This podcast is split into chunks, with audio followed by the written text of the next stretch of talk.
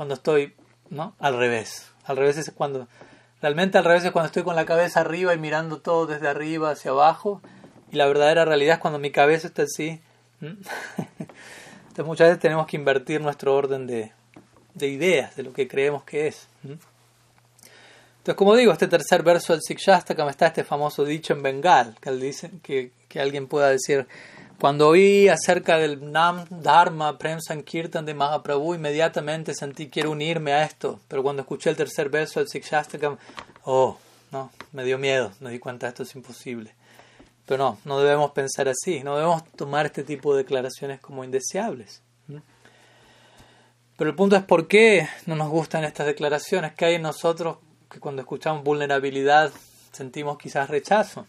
El punto es que conectamos vulnerabilidad con vergüenza, con temor, con desconexión, de hecho. Y el punto es que el propósito de la vida es justamente sentirnos conectados, eso es yoga. Yoga quiere decir conectados. El propósito de nuestra vida es sentirnos conectados.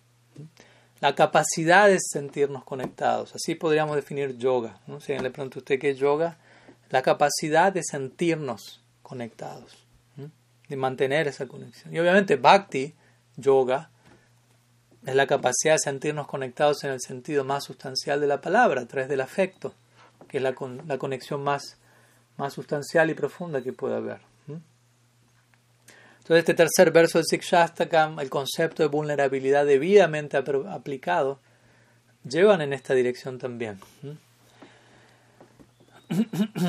Y yo creo que si realmente somos objetivos, si realmente somos honestos, nos vamos a dar cuenta que, ojalá, que realmente empezamos a ser fuertes cuando reconocemos nuestra debilidad.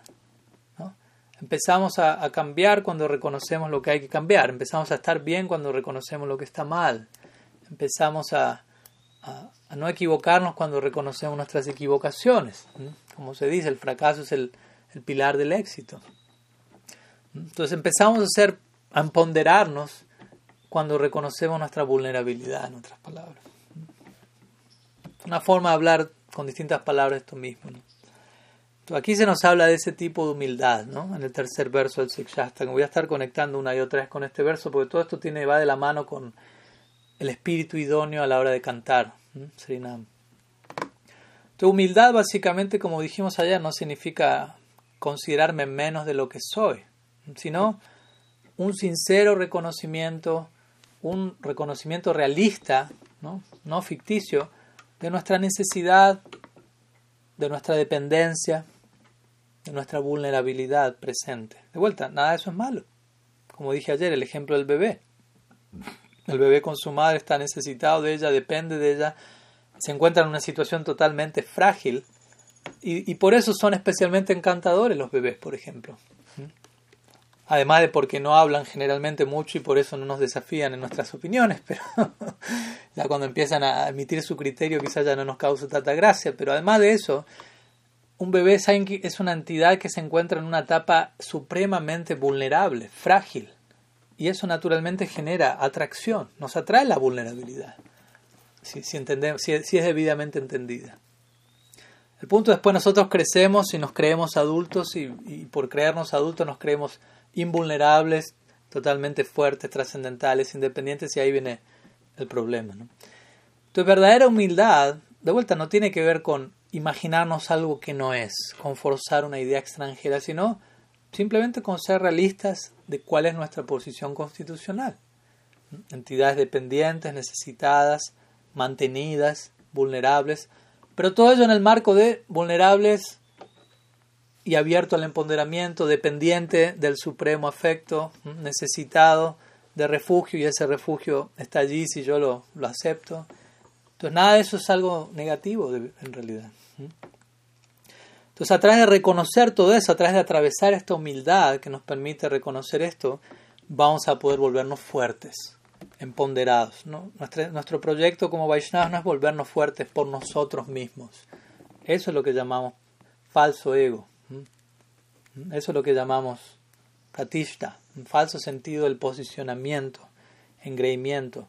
Quiero fortalecerme de forma separada, independiente, sin entender que yo soy un ser eternamente vinculado, sin, sin, sin entender que tengo una, una conexión eterna, permanente con mi fuente, con mi sostén. Entonces, aceptar eso alegremente, entender la naturaleza de mi sostén ¿no? y cuánto afecto está llegando allí, abrirme a eso, eso implica ser vulnerable y eso implica ser empoderado eventualmente. ¿Mm? Y eso implica verdadera autoestima también. ¿no? Hoy en día a veces se malinterpreta una cosa con la otra. ¿Qué significa autoestima? Reconocer nuestra validez, propia validez individual como seres existentes, reales, pero no desde una perspectiva aislada. Nosotros separados de todo, porque de vuelta somos seres conectados con nuestra fuente. Si yo quiero verme a mí mismo separado de mi fuente, separado de mi conexión original con Sri Krishna, ¿qué autoestima real hay ahí? ¿Qué tanto valor hay ahí? E incluso si como alma espiritual me encuentro en una situación condicionada, no he alcanzado todavía las cumbres de la iluminación, digámoslo así, aún así sigue existiendo un potencial latente en mí y en cada uno de nosotros, que ha sido depositado desde siempre por nuestra fuente. Y verdadera autoestima es considerarnos en base a no solo quién somos, sino quién podemos ser, como mencionamos siempre. Y ver a otros de la misma manera, no, no solamente decir, ah, sí, yo tengo un potencial tan especial, tan único, todos los demás también. Y sentirnos desde ese lugar valiosos, en conexión con nuestra fuente, con el potencial que nos espera en conexión con Sri Nam, con Sri Krishna. Entonces, verdadera autoestima implica entonces reconocer nuestra propia naturaleza, como digo, la cual está ligada a ser vulnerables saludablemente, porque por constitución somos tatasta. Este término creo que lo conocen todos, tatasta, tatasta shakti. Tatasta shakti quiere decir la naturaleza espiritual de nosotros como seres conscientes. Somos Swarup Shakti, no somos Maya Shakti, no somos materia inerte ni tampoco somos energía espiritual de la calidad del Swarup Shakti, que es un tipo de energía espiritual tan condensada y superior que no entra en contacto con Maya Shakti, no se ve afectada. Somos Tatasta Shakti, somos energía espiritual vulnerable, marginal, como se llama a veces, ¿no? con la posibilidad de quedar afectados por Maya Shakti o con la posibilidad, y esta es la idea, de quedar afectados por Sarup Shakti, Bhakti Shakti, y volvernos todo lo que podemos llegar a ser, alcanzar la mejor versión posible de nosotros mismos. Pero tatashta significa vulnerable. Una manera de, traducir tatashta sería vulnerable, vulnerable ¿no? vulnerable a la influencia del entorno. Hoy en día en, los medios de comunicación están estas personas que se hacen llamar influencers. No sé si habrán oído, no sé cómo se lo dirán en español, influencia, influenciadores. ¿no? Pero no, gustan más de ser influencers, pero no influenced, siguiendo en inglés, ¿no? influenciados. ¿no? Entonces, nos presentamos como personas que tenemos una capacidad de influenciar a otros, pero también debemos reconocer nuestra naturaleza tatasta, ¿no? cuánto un determinado medio ambiente puede influenciarnos y afectar nuestra percepción de quién somos, nuestro potencial. Entonces aquí más que ser vulnerables, yo no le estoy diciendo sean vulnerables, no más bien reconozcan la vulnerabilidad, que ya está ahí. No es que le estoy pidiendo que sean algo que no son. ¿Me explico? Somos vulnerables. No es que tengo que serlo. Ya lo soy de fábrica. Y no como algo, de vuelta, negativo. Si tomo apropiada ventaja de eso, eso se convierte en mi mayor fortuna. Al reconocer mi vulnerabilidad de forma saludable, en un entorno que me nutre, que me alimenta, sadhusanga, mi vulnerabilidad se vuelve mi, mi mayor fortuna, mi mayor ventaja. Entonces necesitamos desarrollar un sentido de, de, validez en nuestra vida, ¿no? una verdadera estima en el contexto del regalo que se nos ha dado, del potencial que hemos recibido y que va a salir a la luz expresando nuestra vulnerabilidad, abriéndonos a ser afectados en un entorno divino, superior. Como Krishna dice en el Bhagavad Gita, eh, Mahatmanastumam Partam Daivim Prakriti Ashritaha. Mis devotos, las grandes almas, se vuelven grandes almas porque ellos se mantienen bajo el refugio Asrita Daivim Prakritim, de mi Daivi Prakriti, de mi naturaleza divina, Bhakti. Allí el Atma se vuelve Mahatma, aumenta de tamaño, ¿no? Obviamente físicamente, pero se expande, nuestro potencial sale a la luz. Entonces, si entendemos nuestro potencial como quién deberíamos ser nosotros, en quién deberíamos convertirnos, eh, si entendemos potencial como eso, primero tendemos a aceptar quiénes somos ahora, para después alcanzar quién deberíamos ser, por decirlo así. Eso es un punto importante también aquí. Tiene que ver con la vulnerabilidad. Quizás mi potencial es glorioso, increíble, ¿no? el potencial de desarrollar una identidad espiritual compuesta de amor divino para servir eternamente a Krishna, etc. Pero quizás esa sea la meta a largo plazo, como algunos de los tópicos que compartimos ayer, que algunos quizás los podamos sentir, uy, esto es muy elevado. Pero es importante darle un lugar a eso en nuestra proyección. Pero ¿dónde estamos ahora? ¿Dónde quiero ir y dónde estoy ahora? Debo trazar claramente la, la distancia entre un punto y el otro, ¿no? Eso es muy importante. ¿Dónde quiero estar? ¿Dónde quiero llegar? ¿Y dónde estoy? Como cuando uno, a veces damos el ejemplo, cuando uno entra a un shopping y uno quiere ir al local 108, uno va al mapa y en el shopping sale local 108, pero necesito el segundo punto de referencia que es la flecha donde dice usted está aquí. Si solo dice usted está aquí no dice local 108 tampoco me sirve. necesito los dos puntos de referencia. ¿Dónde quiero ir? ¿Dónde estoy? Y desde ahí puedo trazar el sendero a transitar. Entonces la vulnerabilidad es en gran parte un reconocimiento de dónde estoy y de dónde quiero estar. Y de abrirme a ese empoderamiento que me va a llevar en esa dirección. Mientras cantamos debemos tratar de abrirnos en esa dirección para ser llenados. Pero como vamos a ver ahora, también va a tener que ver con vaciarnos. ¿no? Abrirnos y vaciarnos. Y como digo, a la hora de, dar, de hacer esto, de dar este paso, puede sonar fácil decirlo, pero como dicen en inglés, you have to walk the talk, ¿no? Uno tiene que caminar lo que está hablando, ¿no? Lo que uno dice uno tiene que llevarlo a la, a la práctica.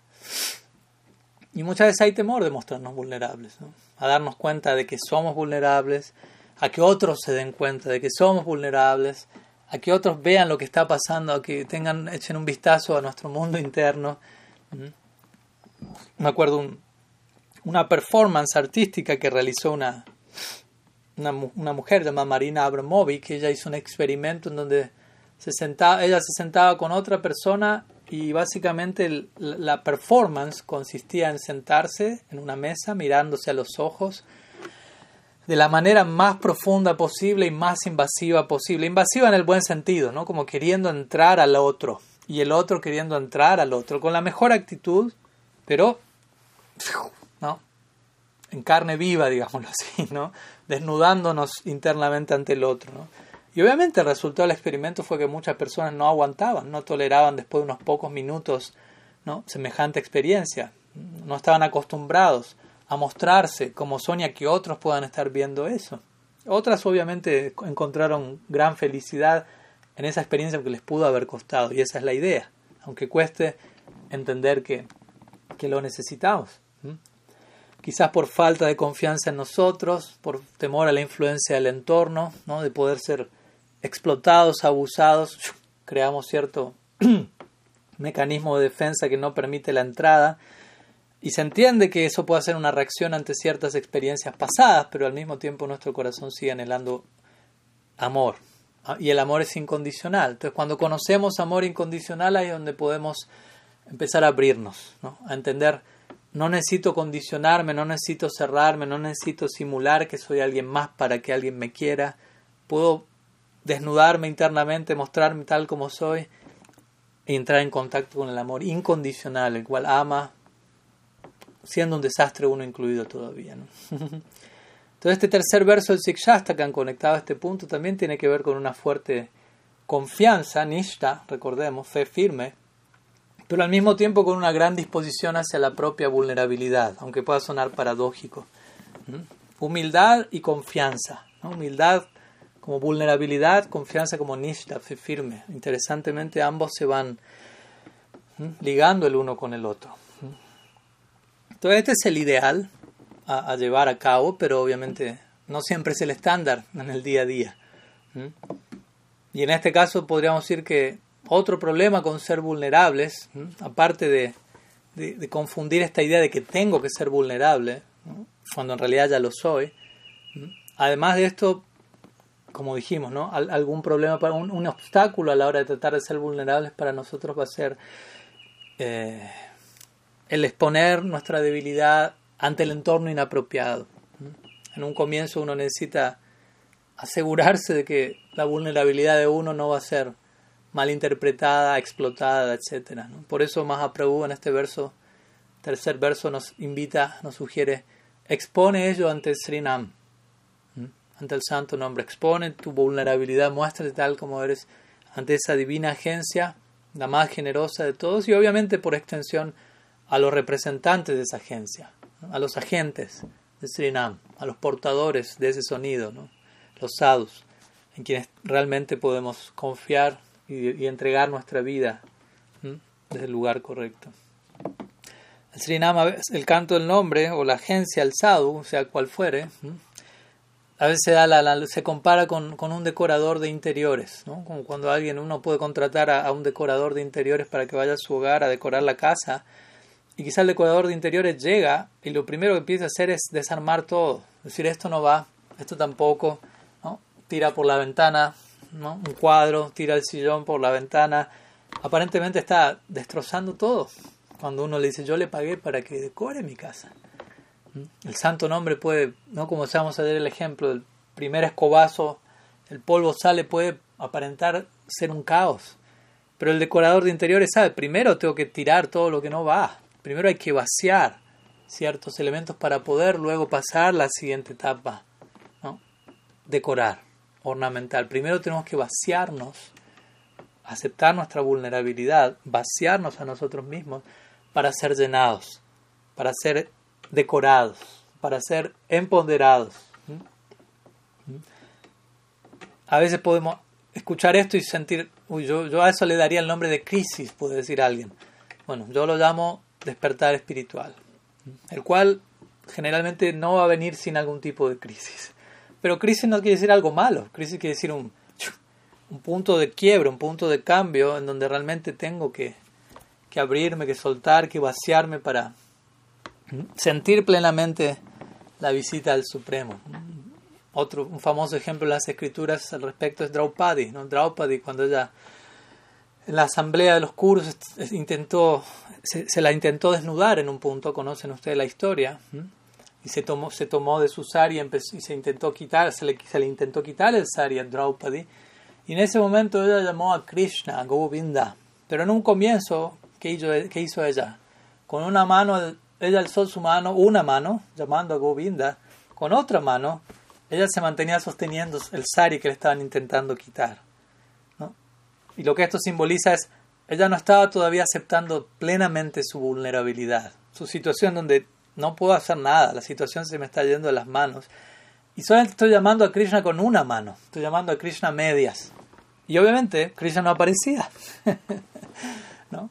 porque para que aparezca plenamente hay que llamarlo plenamente. Ella no se vio empoderada hasta ese momento. Eventualmente ya corroboró, me tengo que entregar por completo, ahí soltó su segunda mano y realizó este mudra, Atmanivedanam mudra. Realizó el mudra de entrega, ¿no? Las dos manos yendo hacia arriba, soltando todo lo que creo que puedo controlar aquí y que esas dos manos que van hacia arriba sean tomadas desde arriba, por la voluntad suprema. Suelto y acepto. Allí es donde Krishna aparece y le provee a Draupadi ilimitados sari, ¿no? de manera que ella nunca pueda quedar desnuda. Entonces, ella queda empoderada. Pero al principio ya experimentó, no fui empoderada porque no, no se estaba vaciando por completo, no se estaba entregando por completo. Entonces vemos cómo, cómo se van ligando ¿no? una cualidad, un atributo con el otro. Entonces debemos aprender a vaciarnos. Aunque pueda sonar, me voy a quedar sin nada, no, nos vaciamos de lo que hay que retirar para ser llenados. Si estoy lleno de elementos indeseables, no puedo pretender que el santo nombre entre en mi vida y deposite, vierta su néctar hasta el punto de rebalsar. Primero tengo que vaciarme. También a veces da esta analogía de Bamsi, de la flauta de Krishna debemos volvernos como Bamsi. ese es otro ejemplo que debemos tomar al, escuchar hablar de la flauta de Krishna. ¿Qué es la flauta de Krishna? Bamsi, Murali, Venu, la que fuere. Tiene diversas flautas. Es una vara de bambú hueca, vacía. Únicamente porque el bambú es vacío, el respiro de Krishna, el aire de Krishna, el soplido de Krishna puede pasar a través del Bamsi sin obstáculos y sonar. La flauta va a sonar, el llamado amoroso de Krishna va a sonar. Nosotros debemos volvernos como Bamsi, vaciarnos para que Krishna pueda sonar, a través nuestro. Mahaprabhu desea eso de sus seguidores. Vuélvanse como Bamsi, como una flauta. Únicamente ahí el respiro de Krishna, la voluntad de Krishna es la idea, va a atravesarnos, va a pasar, a va a expresarse a través de nosotros. Únicamente ahí vamos a recibir plena misericordia. Cuando, nos, cuando estemos dispuestos para aceptarla, la misericordia es algo que intenta llenar y rebalsar nuestra existencia. Pero si ya estamos llenos de otras cosas, primero tenemos que vaciarnos. Y esa es otra forma de misericordia. Por eso digo, decorador de interiores. La misericordia primero va a generar el, el trabajo de vaciarnos, de sacar lo que hay que sacar, y luego de llenarnos, de decorarnos, de empoderarnos. Si la Maharaj también hablaría de esto en, relación al vínculo con el sadhu. Él diría, si uno quiere acceder al corazón de un sadhu, lo cual ojalá decíamoslo, porque allí está Krishna, donde hay amor por Krishna, ahí está Krishna más, más representado que en ninguna otra forma, incluso por encima de la deidad, la manifestación superior de Krishna está en el corazón del sadhu. Y si Amarás diría, si queremos acceder al corazón del sadhu, primero debemos permitirle al sadhu acceder a nuestro corazón. Abrirlo, pasar el password para que la otra persona pueda acceder sin temor, de vuelta, de mostrar nuestra fragilidad o imperfección. Obviamente esto no es algo forzado, que sea un golpe de la noche a la mañana, uno primeramente conoce a la persona, se desarrolla una confianza, pero eventualmente todo debe conducir a eso, como algo natural, de vuelta, no como algo como una imposición artificial, sino como la necesidad más natural de todos. Y un sadhu es alguien que está dispuesto, él, ella misma, a abrirse a mostrar su vulnerabilidad también. Ese es el punto, ¿no? Hay reciprocidad aquí. Pero el punto es ese, si queremos invitar al sadhu a residir en nuestro corazón, a entrar y inspeccionarlo y ayudarnos a, vaciarlo y redecorarlo, no debemos temer de mostrar nuestra fragilidad, nuestra imperfección. Debemos confiar en el principio del amor incondicional.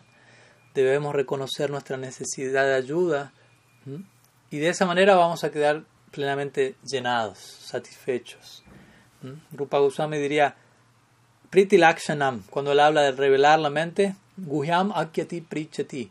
Revelar la mente entre devotos es una forma de intercambio afectuoso, Priti Lakshanam, una, una expresión de amor.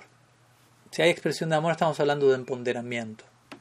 Y revelar la mente significa vulnerabilidad, vaciarme, abrirme. ¿Mm? Si, si realmente nuestro compartir con un Vaishnava en confianza e intimidad no se siente vulnerable, probablemente no sea algo constructivo. Probablemente sea algo externo, superficial, evasivo. Tiene, tenemos que llegar al punto donde sentimos, estoy entrando en el terreno de la vulnerabilidad. Me estoy exponiendo considerablemente en un marco amistoso. esa combinación genera el empoderamiento. Si no siento la vulnerabilidad en ningún momento, probablemente lo que estemos compartiendo no sea precisamente un intercambio de afecto. Todo este principio de la vulnerabilidad está en todas partes, no solo en el Gaudiya Vaishnavismo, ¿no? en todas partes, incluso en sistemas como los 12 pasos, que creo que es conocido por todos, un sistema para trabajar con diversas adicciones, en donde desde el mismo comienzo, el mismo primer paso nos habla de eso. Reconoce que la situación ha escapado a tu control y que para superarla necesitas recurrir a un control superior. Existe un control superior, existe un tipo de ayuda que se encuentra más allá de ti mismo.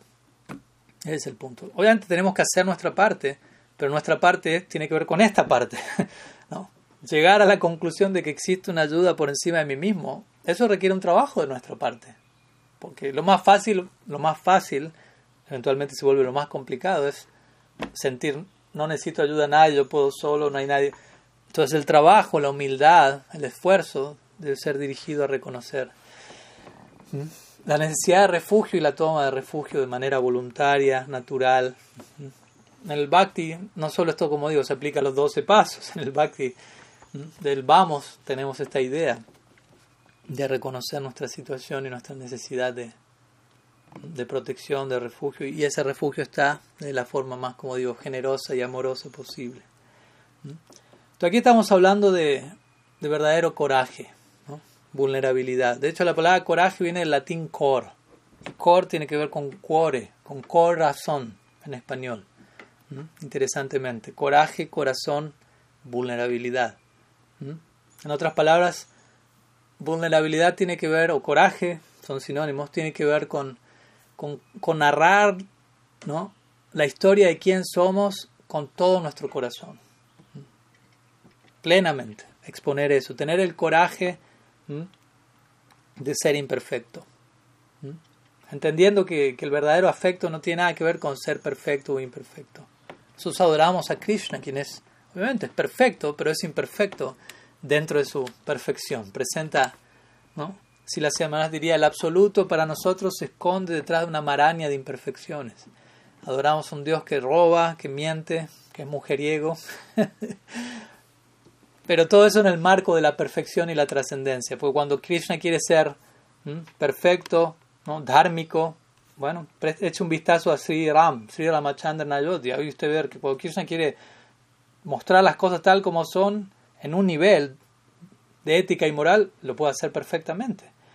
Pero, por lo tanto, la aparente transgresión de todo eso que él muestra en su aspecto superior de Krishna en realidad sigue siendo trascendental, incluye lo anterior y algo más. Entonces, aparente imperfección. Ahora vamos a hablar en un rato al respecto, de cómo adoramos un Dios de, de, la vulnerabilidad. Tenemos unos minutos todavía. Entonces tenemos que tener el coraje de ser imperfectos ¿no? y permitirnos ¿no?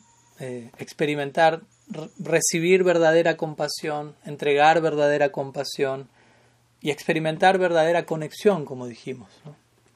Todo eso va a ser un resultado de ser auténticos con nosotros mismos. La autenticidad es de lo más empoderante, pero ser auténticos de vuelta significa reconocer nuestra vulnerabilidad y ser empoderados. Ahí va a comenzar nuestra vida real. Ahí vamos a ver cómo todo a nuestro alrededor empieza a cobrar más y más vida, como Mahaprabhu vio en este tercer verso del Sikshastakam. ¿no? El árbol, la, hierba me está hablando, el árbol me está instruyendo, el, entorno, la naturaleza, el medio ambiente se vuelve mi guru, todo cobra vida. ¿Por qué? Porque alguien en esta etapa, alguien que muestra esta humildad, esta vulnerabilidad, está cobrando vida. Estamos despertando nuestra verdadera situación y en la medida que aceptamos eso, todo a nuestro alrededor, despierta. Ya estaba despierto, nosotros estábamos durmiendo nomás. ¿Mm? ¿Mm? Entonces este tercer verso del Sikshastakam, obviamente todos los versos del Sikshastakam, no solo el tercero, nos habla de humildad, vulnerabilidad, un nivel de vaciamiento. Cada verso progresivamente va mostrando un nivel de todo eso, en un nivel o en otro. ¿Mm? Y por ende, también cada verso del Sikshastakam nos habla de un nivel de empoderamiento. en diferentes versos, más Mahaprabhu en el verso 2, como dijimos, él se sentía desafortunada por no seguir sentir atracción, eso representa un tipo de vulnerabilidad, la exhibe y eso lo, lo abre a un empoderamiento. En el tercer verso compartimos ya qué es lo que él dice, en el quinto verso él dice yo estoy caído en el océano del nacimiento y la muerte y pide refugio. Y así sucesivamente, en el séptimo verso él dice, sin Govinda todo se ve, el mundo entero se ve vacío ante mí, ¿no? lágrimas fluyen de mis ojos como torrente de lluvia, etc. Es un tipo de vulnerabilidad que quizás no podemos imitar porque no estamos experimentando Vipralamba Prem, como Mahaprabhu lo experimentaba en ese verso, pero está ahí. Niveles de humildad, de vulnerabilidad y de empoderamiento. las tres primeras líneas de este verso del Sikshastakam podríamos decir que de alguna manera nos hablan de vulnerabilidad Trinada Pisunichena Tarora Pisaishnuna Amani Namanadena. Y la última línea nos habla de empoderamiento. Kirtaniya Sadahari. Continuamente cantando Hari, continuamente ocupado en Hari Kirtan. ¿De qué manera? Si es vulnerable, tal como se menciona en las tres primeras líneas: humildad, tolerancia, modestia, respeto. Entonces, este verso, este tercer verso del Sikshastaka, nos habla de la verdadera vulnerabilidad, no de la la vulnerabilidad malinterpretada, la así llamada vulnerabilidad. Entonces, toda vulnerabilidad real nos, nos tiene que llevar a un tipo de empoderamiento. Esa es la conclusión a la que tenemos que llegar. Toda vulnerabilidad real nos va a llevar a un tipo de empoderamiento. En última instancia, el empoderamiento último es el amor. No hay nada más fuerte, más poderoso que el amor puro. Y de hecho, cuando más, cuanto más amemos, más vulnerables vamos a ser. Freud diría eso. Él diría, nunca somos tan vulnerables como cuando, cuando amamos. Nunca nos exponemos tanto, nos abrimos tanto, nos arriesgamos tanto. Obviamente lo dijo no en el marco del Prema Bhakti de Sri Chaitanya, pero podemos tomar ese principio de este mundo en su versión relativa y extenderlo en su versión perfeccionada al otro mundo. Amar es ser vulnerables. Y nuestro proyecto de vida es aprender a amar. Por lo tanto, aprender a ser vulnerables. Correr un riesgo, al menos aparente. En un comienzo vamos a sentir esto es un riesgo. Si las hermanas diría, al comienzo del proceso sentimos mucho riesgo, poca ganancia. Cuanto más avanzamos sentimos a mayor riesgo, mayor ganancia.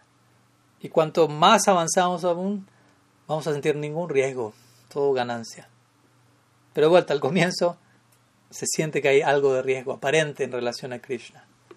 Aunque no lo hay en última instancia, debemos entenderlo al menos desde aquí. Entonces, hay una, toda una conexión entre el amor y la vulnerabilidad. Por lo tanto, aquí Krishnadas Kaviraj Goswami conecta este tercer verso con la actitud que va a llevar nuestro canto al prema. Eso lo dijimos ayer. Él dijo, solamente aquel que canta Harinam, siguiendo este tercer verso del Sikshastra, ese tipo de canto va a conducir al amor divino. ¿Y cuál es ese tipo de canto? El que se exhibe en este verso que tiene que ver con vulnerabilidad. Esa vulnerabilidad nos va a llevar al prema. Entonces, esa es la verdadera vulnerabilidad. Ahora vamos a hablar por un momento del opuesto, que es falsa vulnerabilidad. Porque también a veces necesitamos entender una cosa de forma directa e indirecta. ¿Qué es lo real? ¿Qué es lo falso? ¿Qué hacer? ¿Qué no hacer?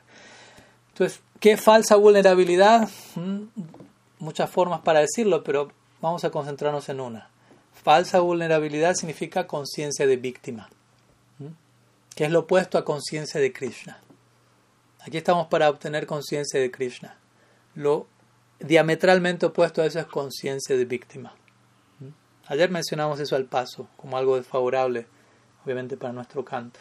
Vamos a ahondar un poquito en esta dirección. Conciencia de víctima. estamos en la era de Kali Yuga. Generalmente Kali Yuga se conoce como la era de riña e hipocresía. A esto le, agregaría yo victimización. Es otra variante de hipocresía, ¿no? Era de riña, era de hipocresía, era de victimización. Donde yo elijo ser víctima en realidad. Ese es un punto importante, ¿no? Como dice la frase, todos sufrimos, ¿sí? Seamos realistas, en un nivel o en otro. Pero ser una víctima es una elección personal. ¿Qué hago yo con ese sufrimiento? Eso es una elección personal. ¿Me elijo convertir en víctima o elijo hacer que ese sufrimiento me lleve a una verdadera vulnerabilidad y un verdadero empoderamiento? Entonces, ¿qué es victimización? Como para entenderlo, ¿no? Como para también estar abiertos a detectar si eso está presente en nosotros. ¿Cuál es la definición estándar de la victimización? ¿no? Victimización se refiere a un estado de conciencia en donde la persona niega toda responsabilidad personal por aquello que ocurre en su vida.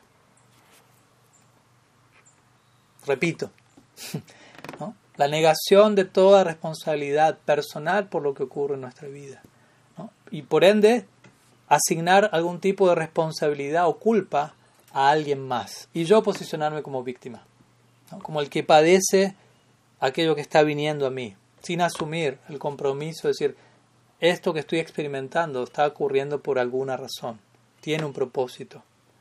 Tengo que aprender a extraer el propósito de ello. Como ayer di el famoso ejemplo de Víctor Frankl en el campo de concentración, cuando él creó su logoterapia, su terapia psicológica en base a encontrar un propósito en la vida. Cuando él estaba rodeado de una situación que parecía ser completamente carente de propósito. La única manera en la que él pudo sobrevivir fue encontrando propósito. No diciendo esto debería seguir pasando y se lo deseo a todos, pero sí diciendo, me encuentro en una situación que por más ajuste que yo haga no la puedo evitar. Así que si por algo tengo que atravesar esta situación, quiera o no, hay un propósito. Y a menos que descubra ese propósito, voy a sufrir, voy a morir. Él decía eso, la mayoría de mis compañeros en el campo de concentración morían no tanto de hambre, no tanto de, de lo que fuere, de castigo físico, psíquico, sino por, porque no lograron, en un punto dejaron de encontrarle un propósito a lo que estaba pasando y ya su vida se lo fue abandonando. Entonces, una persona puede sufrir y padecer las peores cosas, pero cuando uno deja de encontrar propósito, ahí es cuando ya no encuentra sentido para seguir con su vida.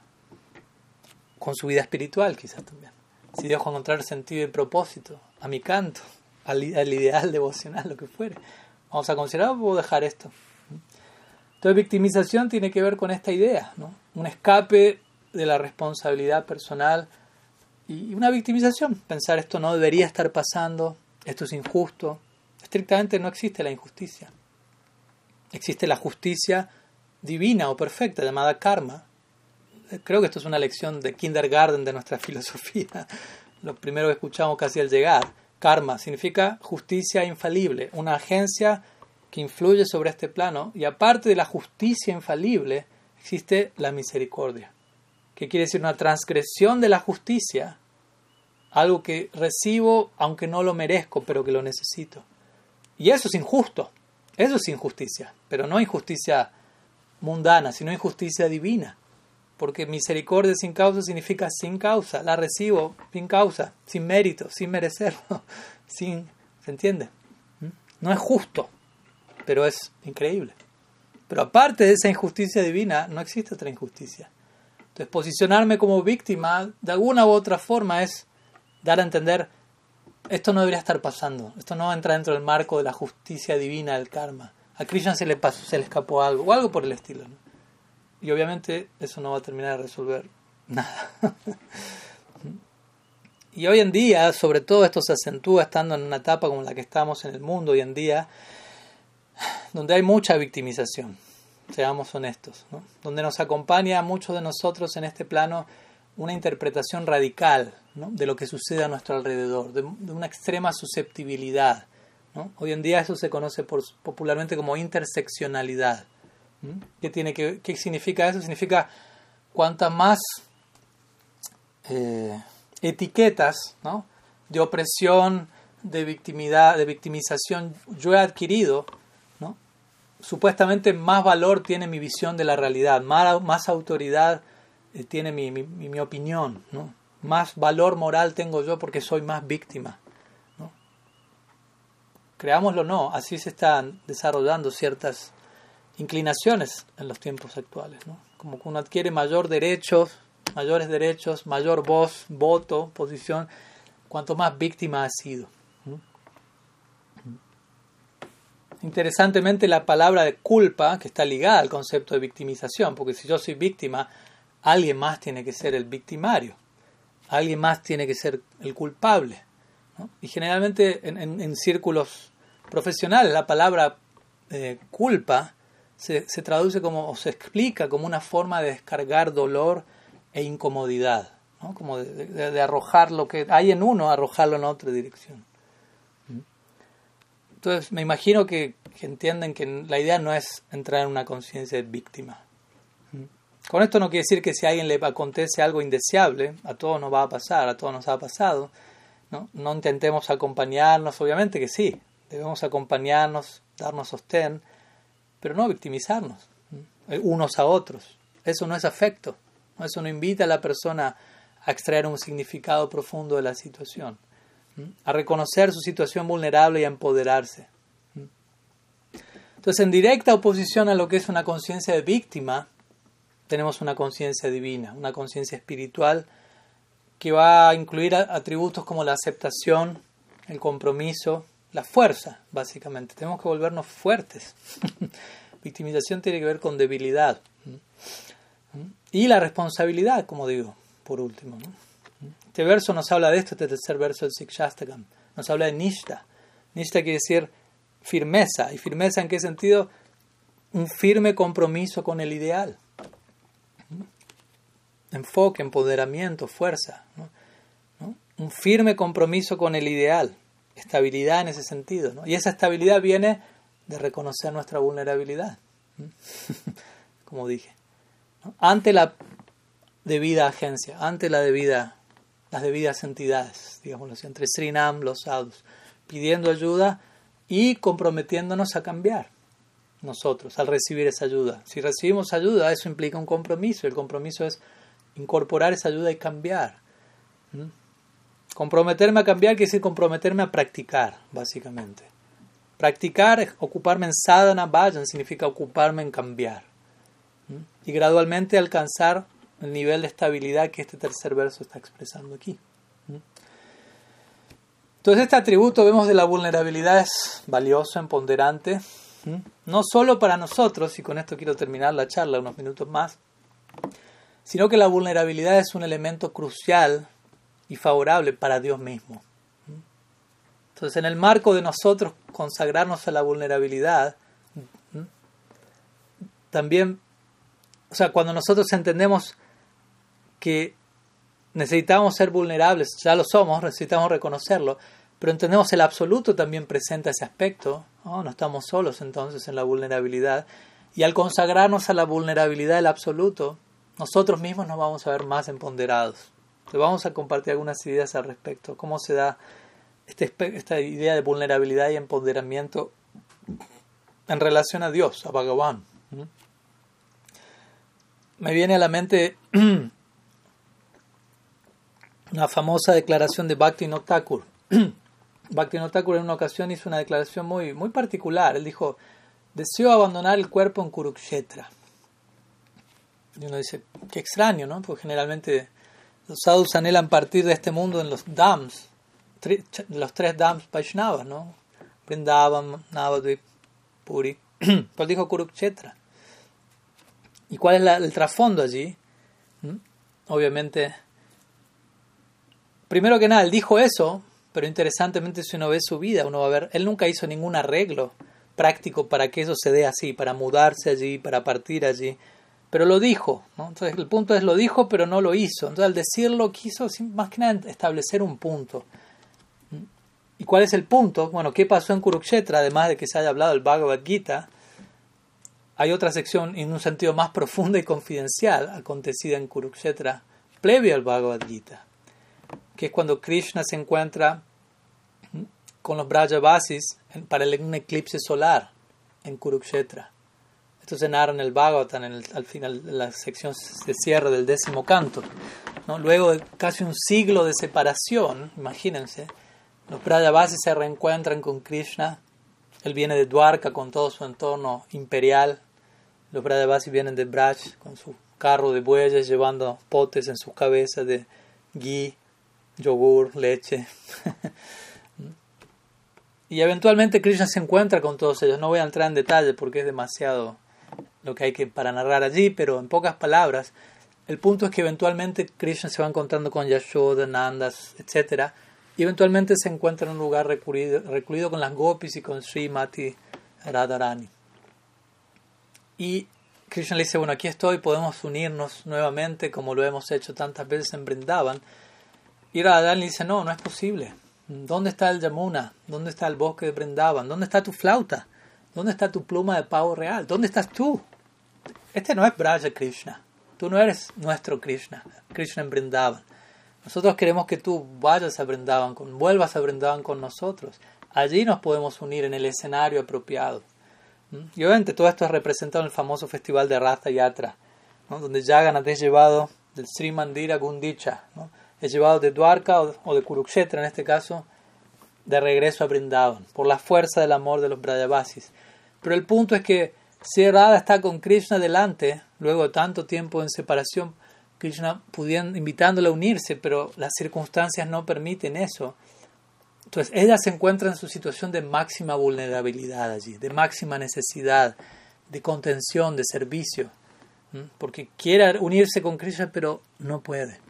Entonces, si la Maharaj diría, si podemos servir en ese, en ese momento de mayor necesidad, vamos a obtener la mayor remuneración, el mayor empoderamiento, en la forma de mayor energía para seguir ofreciendo seva. Entonces Bhaktivinoda Thakur quiso establecer ese punto cuando dijo quiero partir en Kurukshetra. Quiero entrar en la situación de máxima vulnerabilidad de Sri Radha, del absoluto, su contraparte femenina entrar en ese, ese punto de acceso, ¿no? ese portal, la vulnerabilidad del absoluto, entrar allí y poder servir allí, ofrecer, allí va a haber máxima necesidad de servicio. A veces pensamos aquí hay necesidad de servicio, allí va a haber realmente plena necesidad de servicio. ¿Mm? Y como mencionamos, ¿no? hay total encanto, total belleza en la fragilidad. El, ejemplo que dimos del, del bebé, ¿no? vulnerable, frágil, atractivo. La, vulnerabilidad está conectada con la belleza. ¿no? Recuerdo también el famoso caso de Superman. Perdón que me voy para distintas direcciones. De Kurukshetra y Thakur nos vamos a Superman. Pero se cuenta que cuando la serie de Superman se publicó originalmente, Superman era el nombre, lo dice, Superman, ¿no? superhombre. ¿no? O sea, era súper, no era un hombre, era súper. Entonces no le pasaba nada, no era herido, nada lo mataba, era completamente invulnerable, ¿no? Invencible. Entonces dice con el paso del tiempo la gente se empezó a sentir aburrida de la serie. ¿Por qué? Porque era demasiado perfecto Superman. Entonces nosotros no nos sentíamos identificados porque nuestra realidad no tiene que ver con eso. Entonces los, lectores de la serie comenzaron a bajar más y más. Y allí es cuando incorporaron estos elementos, la kriptonita, ¿no? que puede matar a Superman, ¿no? el potencial de vulnerabilidad en él, ahí toda la clientela apareció de vuelta. ¿no? Cuando la vulnerabilidad se presentó nuevamente, todos se sintieron atraídos nuevamente. Entonces el punto es, hay un potencial de atracción en la vulnerabilidad, hay belleza, hay una conexión entre vulnerabilidad, belleza, belleza, empoderamiento. Y nosotros adoramos a Krishna quien es el supremamente bello, supremamente atractivo. Y si hay conexión entre belleza y vulnerabilidad, entonces Krishna es supremamente atractivo el supremamente vulnerable.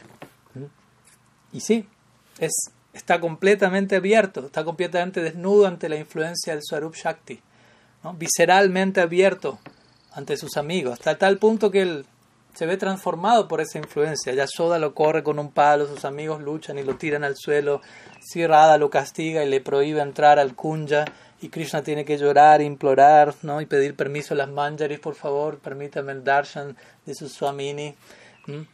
Entonces, ese es nuestro Dios, adoptando una posición totalmente vulnerable y por ende empoderada.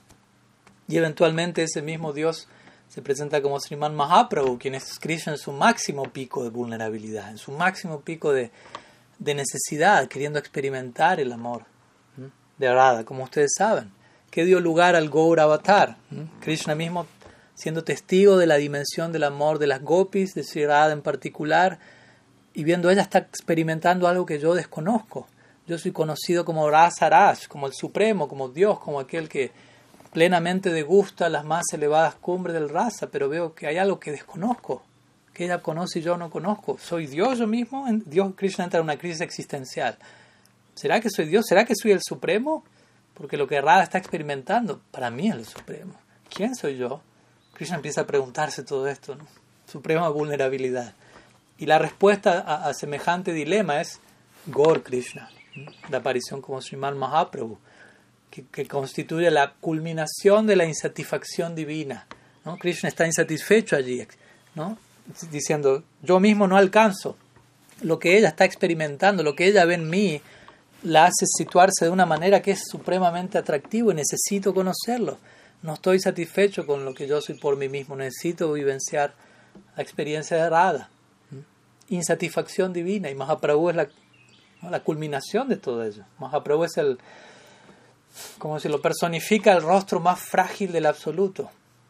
Y a su vez, el rostro más, su lado más volcánico. Mahaprabhu es descrito por sí semanas como el volcán dorado del amor divino. Entonces Mahaprabhu representa el lado más vulnerable y el lado más empoderado y volcánico. Desde ahí es que a veces decimos Braja Krishna, considerado la suprema personalidad de Dios, para nosotros Sriman Mahaprabhu es considerado la suprema personalidad de Krishna. Y este Gaur Lila, por lo tanto, nos enseña una lección de lo más valiosa en relación a, al empoderamiento y la vulnerabilidad. ¿no? ¿Y cuál es la lección que el Gaur Lila nos entrega? Y nosotros estamos siendo invitados a ser parte del Gaur Lila. La lección es que nuestro horizonte más empoderado yace en la tierra de la vulnerabilidad. ¿Mm? Nuestro más elevado pico de empoderamiento nos espera en esa dirección. Ese es el secreto abierto que compartimos en nuestro Sampradaya. Ese es el Dios que adoramos. Entonces, ya para cerrar, ¿no? volviendo un poquito a lo que mencionamos al comienzo de la charla, nos encontramos en una época en este mundo donde debido al confinamiento, etcétera, etcétera, se, va, se vuelve más y más difícil evadir nuestra fragilidad, nuestra naturaleza vulnerable, pero eso no es, un, no es ningún problema, ese no es el problema, más bien es la solución a todo aquello que todavía podemos interpretar como problemático en nuestras vidas. ¿no? Es el momento de poder resolver todo lo que hasta ahora no resolvimos en la dinámica actual. ¿no? Por eso hemos llamado estos días al coronavirus Karunavirus. ¿no? Karunavirus. Karuna en sánscrito significa misericordia, gracia divina. Entonces, toda esta nueva dinámica nos invita a confinarnos, a entrar profundamente en nosotros, sin poder salir hacia afuera, entrar hacia adentro. Mahaprabhu mismo, el Dios de la vulnerabilidad, en su última etapa, en su máximo momento de vulnerabilidad, ¿dónde estaba Mahaprabhu? En Gambira. Encerrado en un cuarto de dos por dos durante 12 años. Uno puede decir, no, eso es horrible, es la peor tortura, pero no, Mahaprabhu estaba exhibiendo allí los más elevados picos de éxtasis. El cuarto era pequeño, pero el ideal que él tenía era muy grande. Y él habitaba allí. La habitación era muy amplia, había mucho amor. Donde hay amor, el espacio se expande, se extiende. Yo puedo estar con mi amado en una cueva y es lugar suficiente. Yo puedo estar solo en el desierto y semejante espacio sigue sin alcanzarme porque no hay afecto. Entonces Mahaprabhu es en el Gambira, en esta sección final de su Antia su máximo momento de vulnerabilidad. Y ahí es donde más nutrido él fue, por Swarup Damodar, por Gadadhar Pandit a distancia, por Roy, donde más empoderado se vio al encontrarse en su situación más vulnerable. Obviamente no, no, estamos aquí para imitar a Mahaprabhu, pero sí para seguir los preceptos de las enseñanzas dadas por Mahaprabhu, especialmente este tercer verso del Sikshastakam. Y obviamente tratar de ejecutar todo esto en un marco, como dijimos ayer, sostenible, no neurótico, no de victimización, y dentro de las circunstancias específicas actuales que nos están correspondiendo vivir. Entonces, de esa manera, la, vulnerabilidad, la humildad, lo que es tercer verso del Sikshastaka entrega, tiene que ver con, básicamente, con aceptar quiénes somos por constitución. Tiene que ver con, la cordura, con, con, ser, con estar sobrios, con reconocer quién soy y quién soy inseparable de mi potencial y voy a, y, quién soy bajo, de acuerdo a mi potencial, tengo el, el potencial de ser alguien glorioso bajo el debido refugio, pero tengo el potencial de ser alguien desastroso bajo un falso refugio, duras raya, un falso sentido del refugio. Y aunque esté siendo desastroso, igual mi glorioso potencial me sigue esperando. Esa es la, la fortuna que nos acompaña eternamente. No debemos abusar de eso.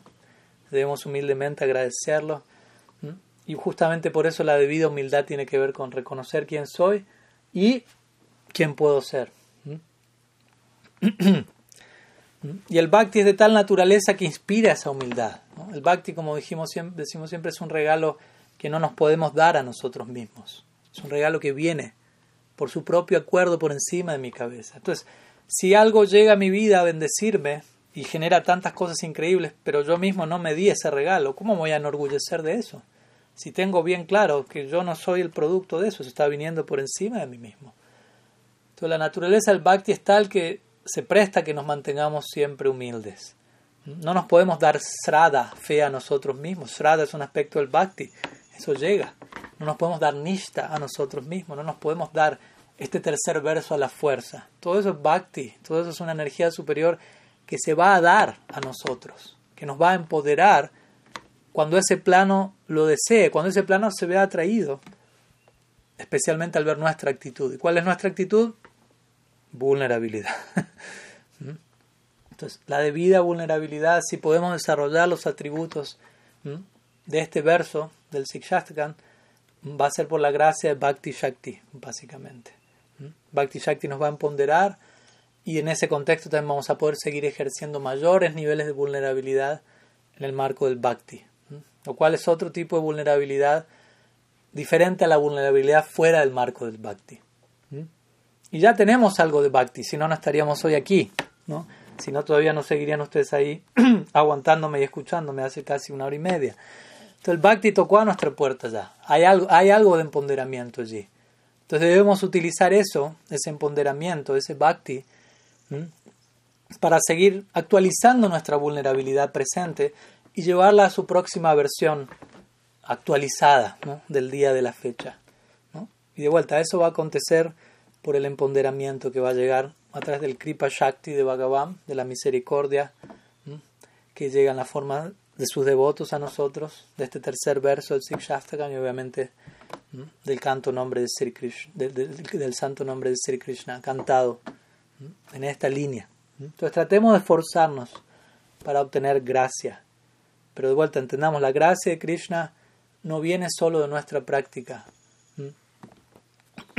viene de un intenso sadhana, pero incluso no tanto de eso, sino de dainya, ¿no? de humildad.